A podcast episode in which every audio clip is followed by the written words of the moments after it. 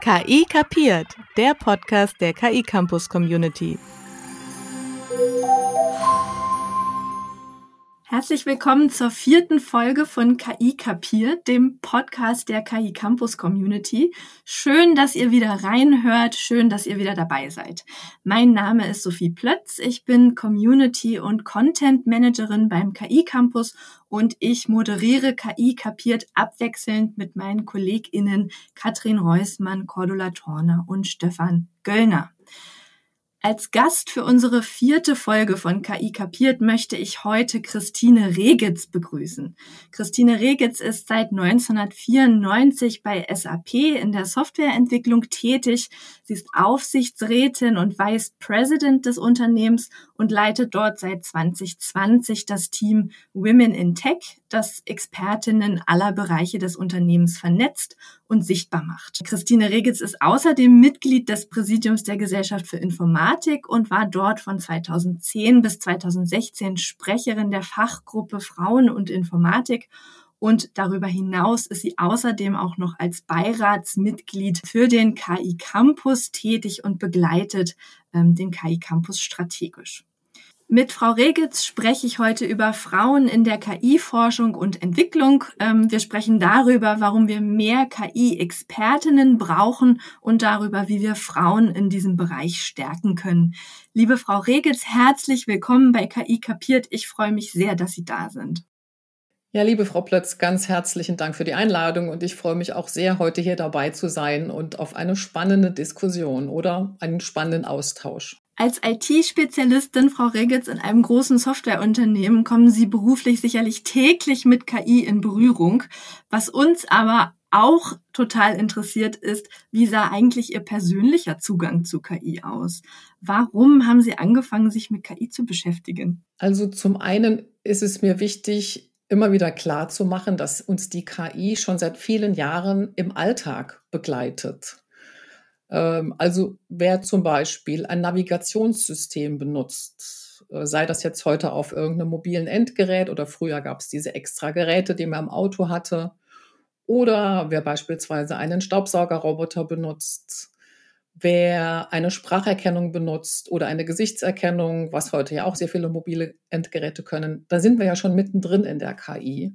Das heißt, die KI ist im Alltag ja schon stark vertreten und damit äh, kommt man gar nicht umhin, sich damit auseinanderzusetzen und zu gucken, was bedeutet das eigentlich und was ist denn eigentlich KI und KI nicht immer als dieses ominöse etwas darzustellen, sondern zu sehen, dass wir es heute in unserem Leben schon an vielen Stellen haben und auch das zu sehen, welche positiven äh, Effekte das auch für uns hatte. Und das natürlich zu sehen in meinem auch täglichen ähm, Arbeiten äh, für die SAP zu sehen, was bedeutet das eigentlich für Unternehmen und wie können die eigentlich auch die KI nutzen, beziehungsweise ihre Prozesse stärker automatisieren.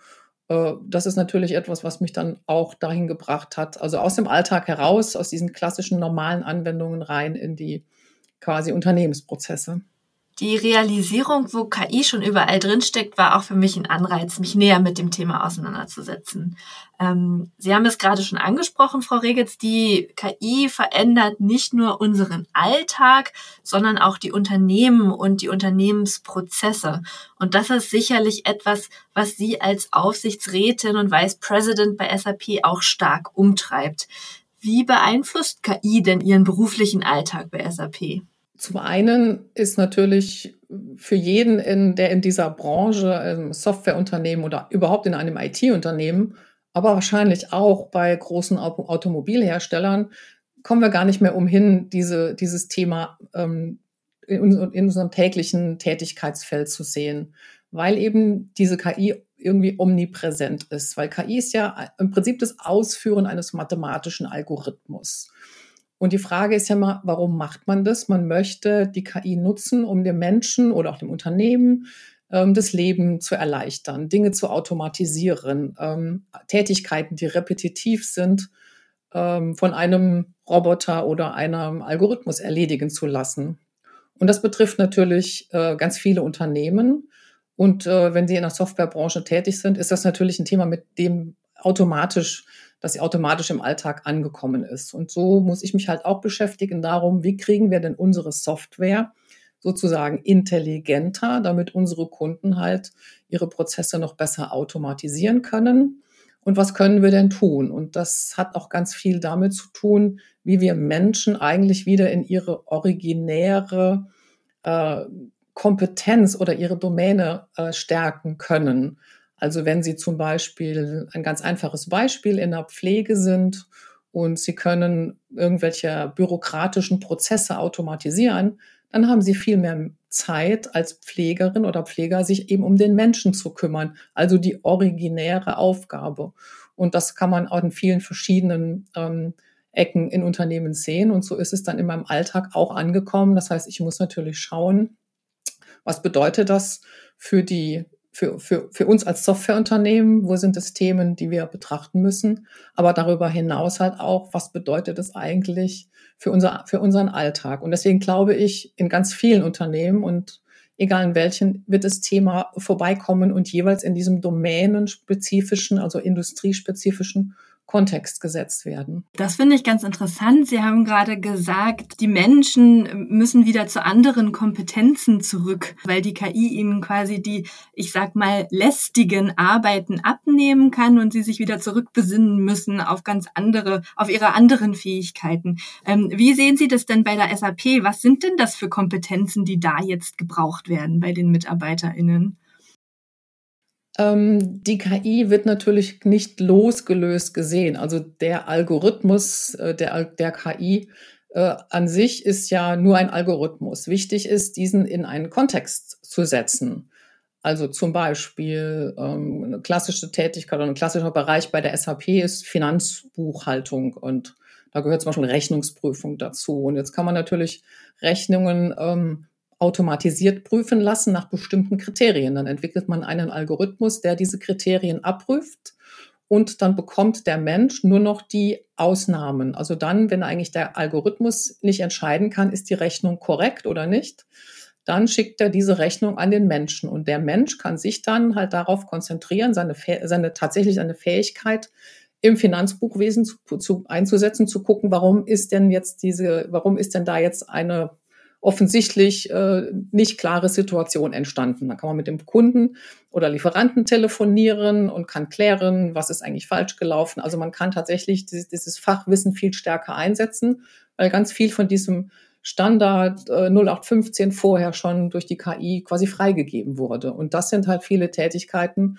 wo wir als Unternehmen drauf gucken müssen, wo können wir unseren Kunden, sprich den Mitarbeiter und Mitarbeiterinnen im Unternehmen helfen, damit die viel stärker auch qualitativ arbeiten können und nicht nur dieses abzeichnen. Und das, und, und in dieser quasi 80 Prozent der Tätigkeiten sind oder viele Tätigkeiten sind halt repetitiv und die kann man dann tatsächlich vom Computer erledigen lassen oder von der KI.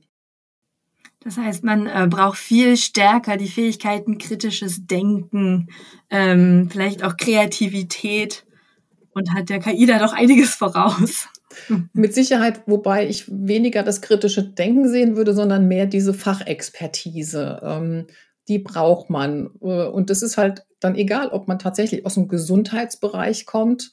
Also man sieht das ja auch heute in der Diagnostik. Ganz viel kann von einem Computer übernommen werden. Wird ja auch schon ein CT, ein MRT. Was ist denn das? Das ist ein Computer und der hilft dann auch bestimmte Muster zu erkennen. Das heißt, der Arzt kann sich auf die außergewöhnlichen Spezialfälle konzentrieren und vieles wird, wird ihm dann auch vorgeschlagen und er muss dann nur noch überlegen, ist dieser Vorschlag denn etwas, was ich glaube, das in diesem Falle zutrifft als Diagnose oder nicht? Und ähm, ne, also im Medizinbereich, Sie sehen es aber halt auch, wie gesagt, in, im Finanzwesen sehen Sie es, also ganz viele dieser Aufgaben kann der diese KI kann einen Vorschlag machen und der Mensch muss immer noch mit seiner Fachexpertise entscheiden, ob dieser Vorschlag passt oder nicht, weil die Welt nicht immer schwarz und weiß ist und da noch viele andere Fähigkeiten hinzukommen. Kritisches nach, also kritisches Denken gehört mit Sicherheit dazu, aber auch, ich sag mal, die emotionale äh, Intelligenz, die jemand hat, oder einfach schlicht und ergreifend die Erfahrung, die vielleicht auch jemand hat in diesem spezifischen Fachberuf. Also es ist einfach wichtig, auch die KI nicht losgelöst zu sehen, sondern immer auch zu sehen, die gehört in einen fachlichen Kontext. Ich würde ganz gern jetzt auf eins Ihrer wichtigsten Themen zu sprechen kommen. Sie engagieren sich ja bei SAP, aber auch in äh, verschiedenen anderen Gremien ganz stark dafür, Frauen für Tech-Berufe zu begeistern und sie als Tech-Expertinnen sichtbar zu machen und zu vernetzen. Und ähm, ich habe in der Vorbereitung auf unser Gespräch natürlich ein bisschen recherchiert und äh, herausgefunden, dass äh, es tatsächlich so ist, dass Frauen in den Bereichen künstliche Intelligenz und in den MINT-Berufen allgemein noch unterrepräsentiert sind. Das World Economic Forum hat tatsächlich erst im vergangenen September ein White Paper veröffentlicht zum Thema AI Fairness und äh, demnach sind tatsächlich nur 26 Prozent aller Positionen im Bereich Data und AI von Frauen besetzt. Und ähm, Spiegelrecherchen haben ergeben, in Deutschland liegt dieser Anteil sogar nur bei 17 Prozent. Zumindest war das 2020 noch so. Warum, Frau Regitz, brauchen wir denn mehr KI-Expertinnen? Also zum einen brauchen wir natürlich sowieso mehr Expertinnen in allen Branchen. Äh, und äh, es ist ja nicht nur die KI, in den ganzen MINT-Berufen haben wir da Nachholbedarf und in Deutschland halt äh, in besonderem Maße. Also von daher trifft es nicht nur die KI, aber am Beispiel der KI kann man es schön verdeutlichen. Ähm, zum einen, was ich gerade eben sagte, wir haben immer einen fachlichen Bezug. Klar braucht es Grundlagenforschung, auch in der KI muss natürlich algorithmisch äh, geforscht werden, aber im Prinzip die KI ohne die Anwendung äh, ist, hat keinen Selbstzweck, außer halt zu Forschungsfragen. Das heißt, wir brauchen immer Menschen, die ein gewisses Domänen-Know-how haben. Ähm, und wie ich sagte, das kann aus der Medizin sein, das kann aus der Pflege sein, das kann äh, aus der Umwelttechnik kommen, ähm, es kann aus, äh, aus ganz anderen Industrien kommen. Und das ist, glaube ich, das äh, Wichtige, was wir auch nochmal ähm, klar machen müssen, damit wir junge Frauen begeistern können. Was brauchen sie als Ausbildung, damit sie später in einem, nennen wir es, KI-Beruf arbeiten können? Dazu müssen sie nicht zwingend, äh, sagen wir, theoretische Informatik studiert haben, sondern es ist wichtig, dass sie natürlich ein Grundverständnis haben für die KI oder was es bedeutet und dass sie diesen aber im Kontext sehen der Domäne, also ihres Fachgebietes. Und das ist, glaube ich, die Herausforderung. Und das, was wir heute immer noch nicht wirklich gut können, ist, glaube ich, den Arbeitsalltag in diesen Berufen zu verdeutlichen. Also zu sagen, ähm, was kann ich eigentlich werden, wenn ich mit meinem Studium anfange oder mit meiner Ausbildung anfange? Wo kann ich, was brauche ich? Um später zum Beispiel in einem Unternehmen arbeiten zu können. Beispiel SAP. Wir brauchen nicht nur Informatikerinnen, ganz im Gegenteil. Wir brauchen Leute genau, die Fachwissen haben, die Fachkompetenz haben aus verschiedenen, äh, aus verschiedenen Domänen oder Industrien. Wir brauchen aber auch Menschen, die sich mit Patenten auseinandersetzen, Anwälten. Also wir brauchen sehr viele verschiedene ähm, äh, sehr viel, viele verschiedene Ausbildungshintergründe. Und ich glaube, wir müssen viel stärker nochmal herausarbeiten, äh, dass diese KI äh, nichts Mystisches ist oder keine Dystopie, sondern dass es was sehr Reales ist und dass es in vielen, ähm, in vielen Feldern heute da ist und dass es auch keine es kein Hexenwerk ist. Es ist also, wie man so schön sagt, keine Raketenwissenschaft. Die Grundlagen sind relativ einfach sogar zu verstehen. Ich glaube, das müssen wir ein bisschen deutlicher herausstellen äh, insbesondere diesen Anwendungsbezug, weil ich glaube, die Frauen möchten ja gerne die Welt zu einer besseren machen, möchten den Menschen helfen und ich glaube, dass die KI da einen großen Beitrag dazu leisten kann in jeweiligen Kontext und da müssen wir uns natürlich trotzdem kritisch mit auseinandersetzen und da braucht es einfach die geballte Kompetenz von vielen verschiedenen Köpfen und vielen verschiedenen ähm, Gehirnen, um das dann auch zusammen zu diskutieren, zu denken und zu gucken, auch wo ist vielleicht auch eine Grenze gesetzt, die wir nicht überschreiten wollen. Und das, glaube ich, diese Neugierde zu wecken bei den jungen Frauen, um zu sagen, ihr könnt hier gestalten, ihr könnt hier eine Zukunft oder eure Zukunft gestalten, ihr könnt diese Welt ein Stück weit besser machen, sei es jetzt aus Umwelttechnik heraus oder aus Umweltschutzgründen oder sei es äh, auf der menschlichen Seite. Ich glaube, das müssen wir nochmal besser rausarbeiten Und dann hoffe ich, dass wir dann auch mehr junge Frauen bekommen, die sich in diese Richtung entwickeln. Da war ganz viel dabei. Ich versuche noch mal ein bisschen zusammenzufassen. Ähm, also auf der einen Seite stand jetzt natürlich die Frage im Raum, wie können wir KI quasi attraktiver machen für junge Frauen, um sich damit auseinanderzusetzen. Und Ihr Vorschlag ist, Frau Regitz, dass wir einfach die, den Anwendungsbezug für jeden ähm, Beruf stärker herausarbeiten und einfach sichtbar machen, wo ist KI schon überall, wie arbeite ich damit.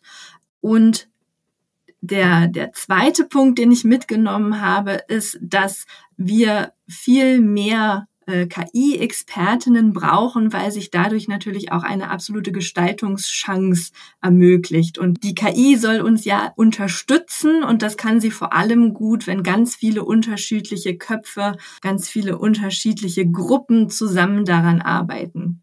Genau, korrekt. Also ich glaube auch genau das erste, ja, wir müssen aufzeigen, was sind Berufsbilder, Berufswege, um das viel stärker zu verdeutlichen um einfach Klarheit zu schaffen äh, und uns nicht in irgendeinem Expertenkauderwelsch zu verfangen. Also klar machen, welche, welche Wege gibt es. Und natürlich das Zweite auch, ähm, wir müssen uns auch kritisch mit auseinandersetzen und wir brauchen die geballte Kraft von allen oder die geballte, ich sag mal, die geballte Gedankenkraft von allen, um äh, das zu gestalten.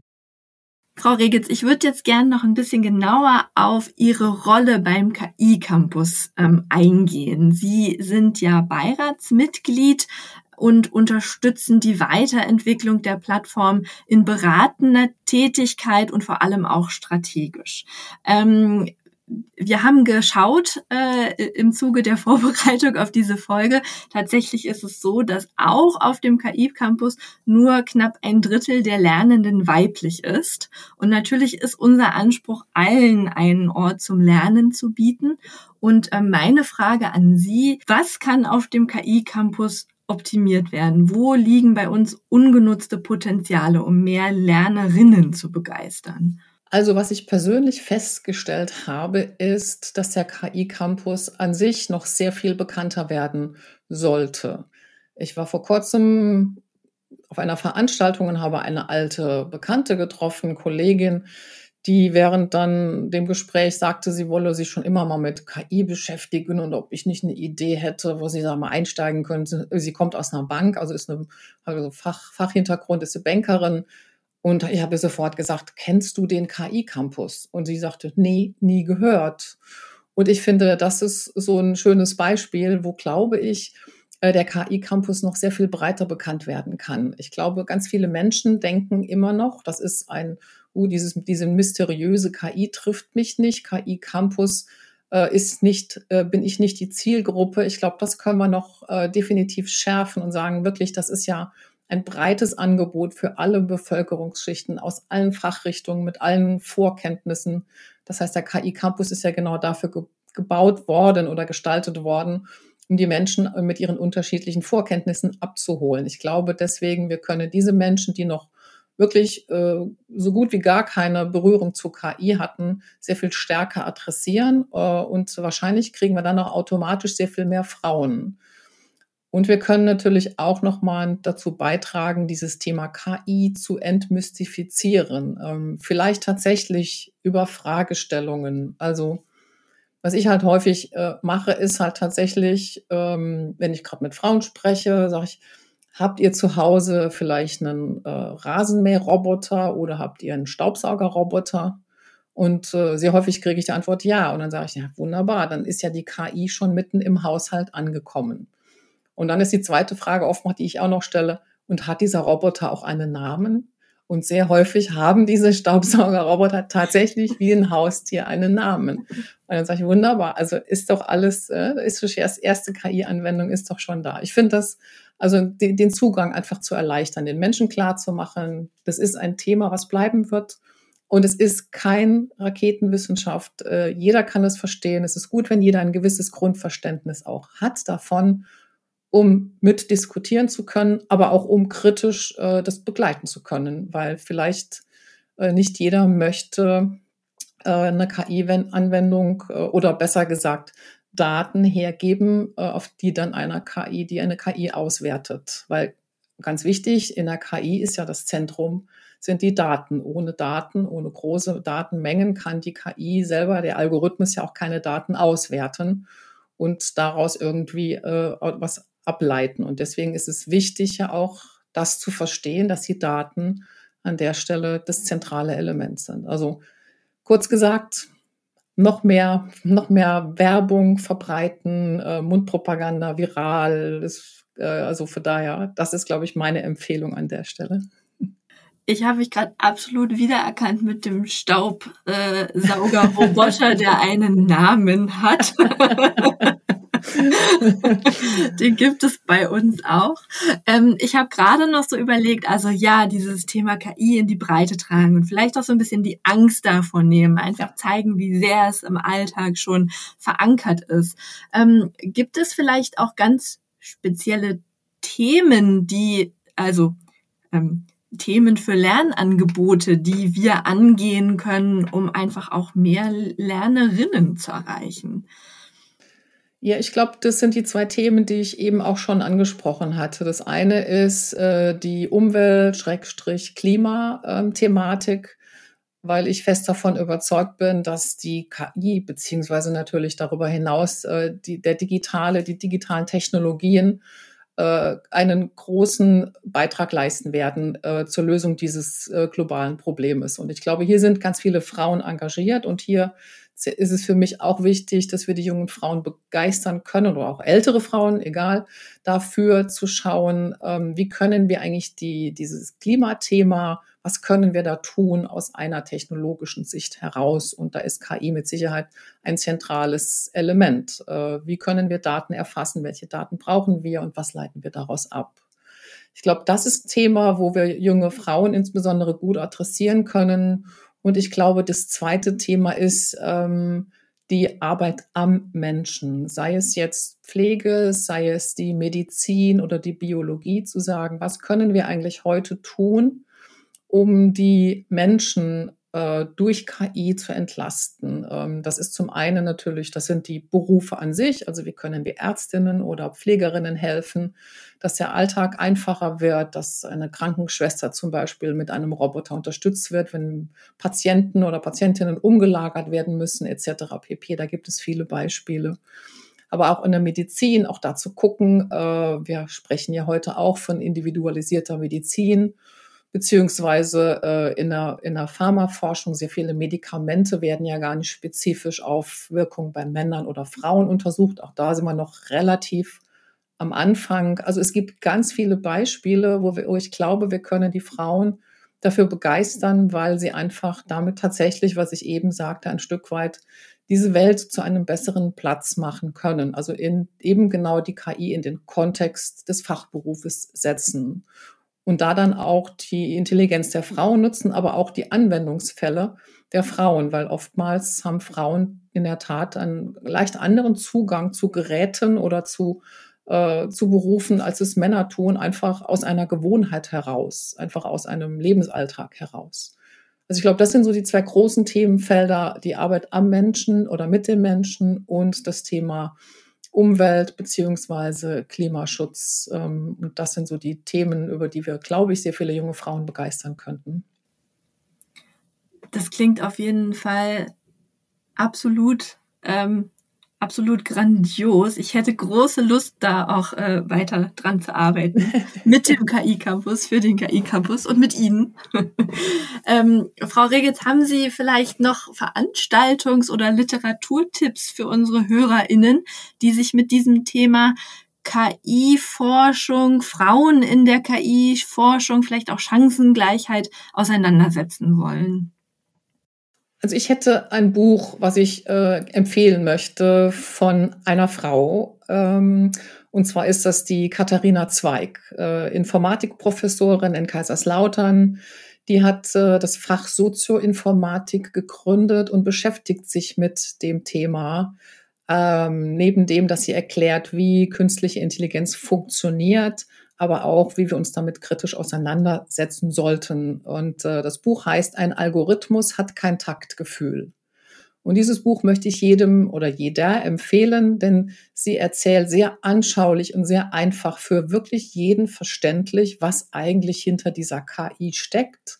Also sie tut das, was ich mir wünsche. Sie entmystifiziert das ein Stück weit, erklärt anhand von eben Rechtschreibprogrammen, von Kaufempfehlungsprogrammen, erklärt sie sehr schön, wo wir heute im Alltag damit schon konfrontiert sind, er erläutert das sehr schön und setzt dann auch diesen kritische Komponente äh, und sagt halt, wie müssen wir uns damit auseinandersetzen und was sollten wir, wo sollten wir vielleicht auch einen Finger in die Wunde legen. Also Katharina Zweig, ein Algorithmus hat kein Taktgefühl.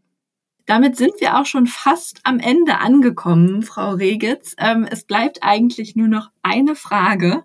Äh, es wird natürlich ähm, in dem Monat nach der Veröffentlichung dieser Folge auch wieder eine Folge von KI kapiert geben und ähm, Sie haben die Möglichkeit, unserem nächsten Gast noch eine Frage mit auf den Weg zu geben.